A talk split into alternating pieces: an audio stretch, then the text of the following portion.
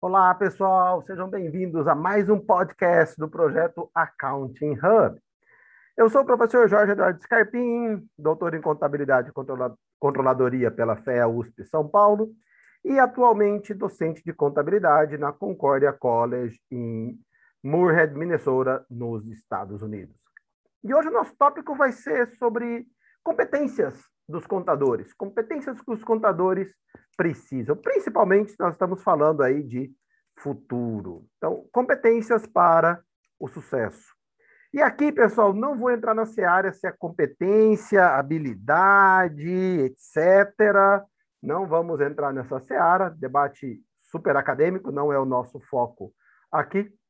E esse é um artigo produzido por uma empresa de RH americana chamada Robert Half Management Resources e foi publicado pelo Instituto dos Auditores Internos, The Institute of Internal Auditors, dos Estados Unidos, na regional de Palm Beach. E o que, que esse artigo fala? Ele, esse artigo diz algo bem interessante, que já vem pipocando aí essa discussão há algum tempo, e agora está cada vez mais tomando forma, é o seguinte: além da contabilidade, contabilidade é algo básico, todo contador precisa entender contabilidade. Mas, além da contabilidade, o que, que os contadores precisam entender? E aqui eles separam em oito grandes tópicos. E eles colocam uma certa ordem é, do que é mais do que para o que é menos importante, embora todos eles sejam fundamentais. O primeiro, eles dizem o seguinte: get the big picture. O que que get the big picture significa? Numa tradução literal é, é consiga a grande figura. Quando nós falamos de big picture, em inglês, nós estamos falando sobre o aspecto geral, sobre, o, sobre uma visão macro. É, e aí, o que, que isso significa? Entenda a visão macro, principalmente entenda a visão macro do seu negócio e do negócio dos seus clientes, se estamos falando de escritórios. Se você é contador interno, entenda o negócio da sua empresa. Não fique lá na sua salinha apenas esperando a documentação chegar. É, entenda o que, que a sua empresa faz. Se estamos falando de escritórios, entenda o negócio do seu cliente. Se você não entender o negócio do seu cliente, você vai ser apenas um escriturário. Você vai ser apenas um bookkeeper, como nós chamamos aqui nos Estados Unidos. Você vai ser o, a, a pessoa que faz os registros de débito e crédito, registros fiscais, etc. Pouco valor agregado, chance imensa de ser substituído pela tecnologia. Essa é a primeira, primeira coisa. Segundo, habilidade de se expressar em público, que eles chamaram aqui de speak out loud and clear. Tenha habilidade para falar em público. E a primeira frase, olha só que legal essa frase, que é o que eu sempre uso em sala com os meus alunos, seja aqui nos Estados Unidos, seja no Brasil. Accounting teams are no longer confined to the back of the house.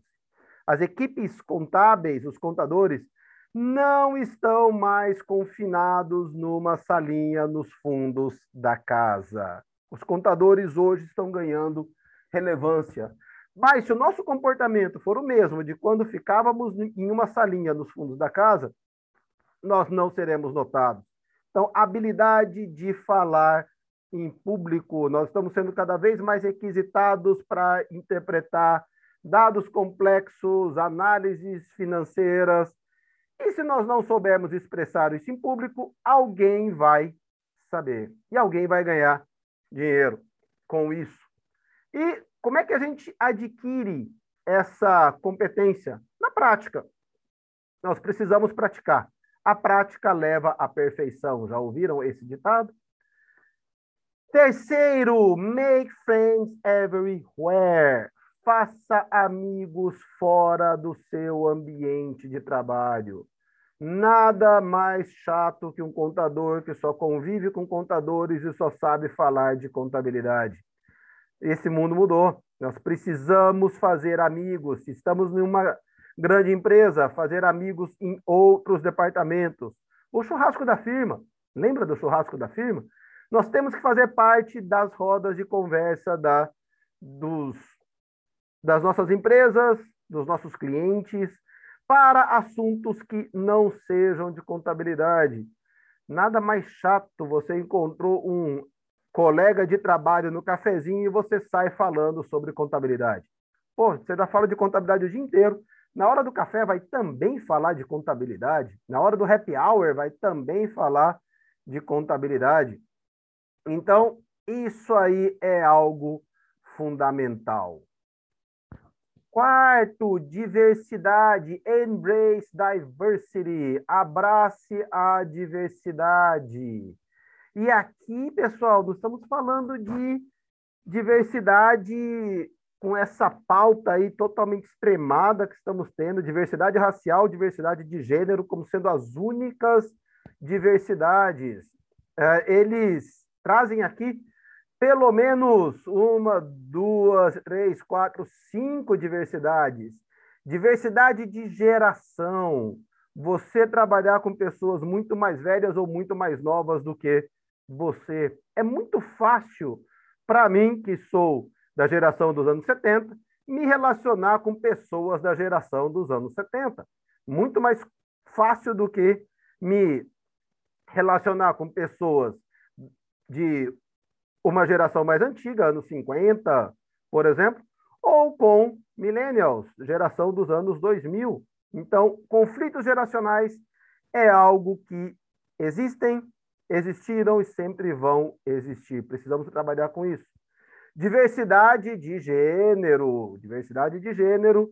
Só sei trabalhar com homens, só sei trabalhar com mulheres, não suporto trabalhar com outro tipo de gênero. Isso acabou. É, backgrounds culturais, e aí entra, entra raça, raça, diferentes culturas, e aí diferentes culturas também entram, não só culturas raciais, mas culturas religiosas.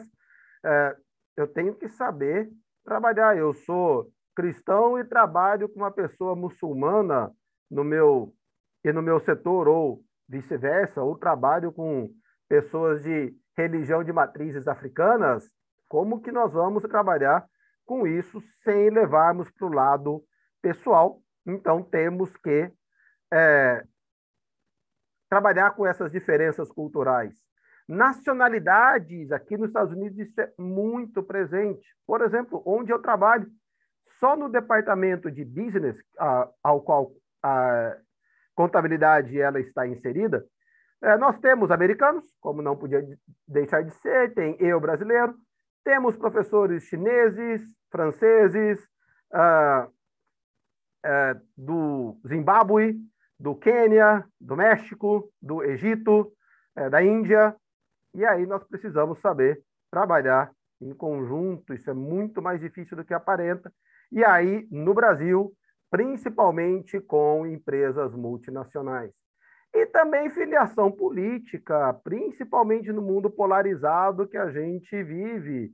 Eu sou bolsonarista, eu não vou trabalhar com o povo da esquerda, porque o povo da esquerda é do mal e come criancinha.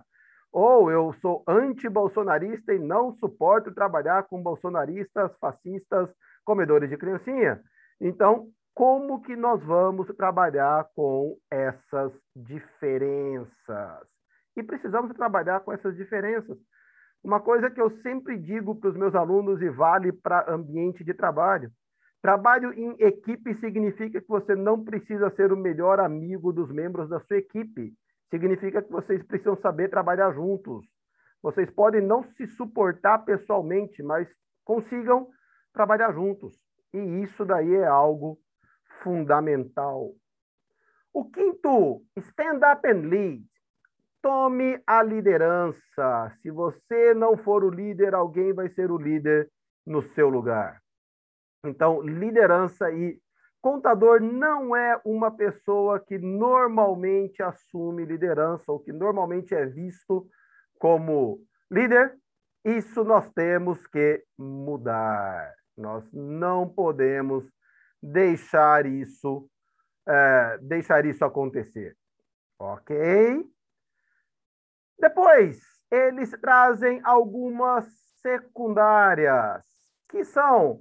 É, é, você precisa saber sobre estratégia, você precisa saber sobre a gestão, você precisa saber é, comunicar os seus relatórios para alguém que não é da área contábil, para alguém que nem conhece contabilidade.